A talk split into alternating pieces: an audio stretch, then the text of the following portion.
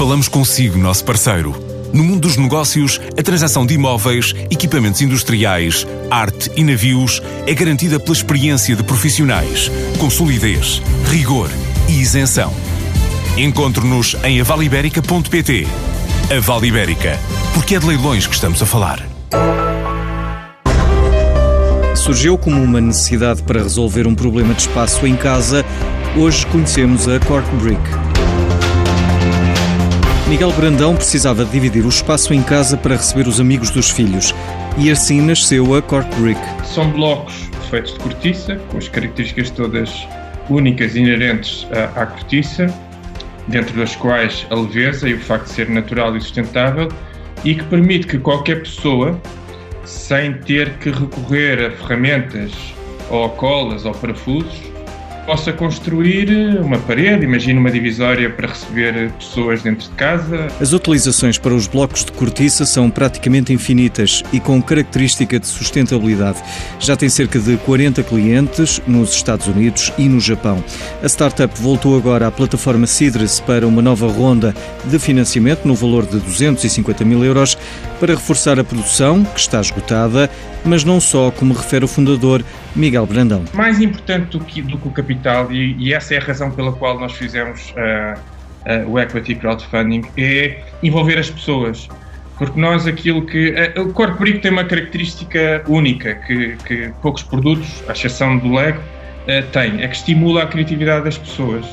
E portanto nós queremos alavancar em cima desse, desse facto para uh, envolver e criar quase um espírito de, de fãs e de, de, de, clube dentro da própria empresa e por isso é que nós decidimos uh, abrir o capital a pequenos investidores. E é desta troca de ideias e do envolvimento dos investidores e dos colaboradores que se fazem as novas lideranças, como lembra a gestora Anabela Posidónio. Muitas vezes, quando pensamos em mentoring, pensamos numa relação unidirecional em que uma pessoa experiente ajuda uma pessoa menos experiente a desenvolver-se.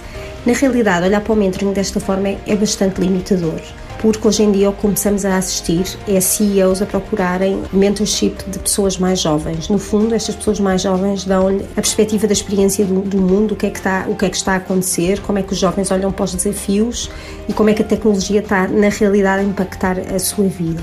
Por outro lado, os mais jovens o que ganham é o acesso a pessoas com muita experiência, que os ajudam a desenvolver, que no fundo lhe mostram as perspectivas diferentes, que os desafiam e que os obrigam a sair da sua zona de conforto.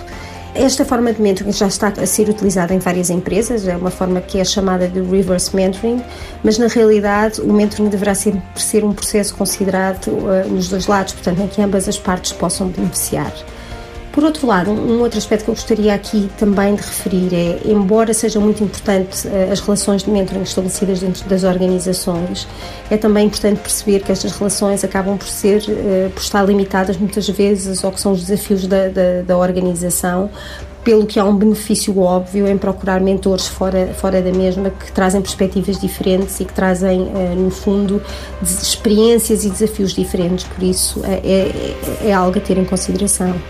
Finalmente, em termos daquilo que deverá ser uma relação de mentoring, portanto, uma relação de mentoring que deverá ser pensada a longo prazo, não deverá ser alguém que está ali para me ajudar a tomar decisões no meu dia a dia, mas sim alguém que me possa guiar ao longo de um período uh, relativamente lato uh, e que me conhecendo me ajuda, me ajuda a desenvolver. Por isso é muito importante quando estamos a entrar numa relação de mentoring de conhecermos bem a pessoa, percebermos muito bem qual é a expectativa que, que, que a mesma tem, definirmos quais são os nossos objetivos conjuntos e definir com que processo é que vamos trabalhar. E a Indie Campers reforçou o número de clientes. A empresa portuguesa líder no mercado de aluguer de autocaravanas na Europa registrou um aumento de 80% no número de viajantes em 2018 face a 2017, passando de 14 mil para 25 mil.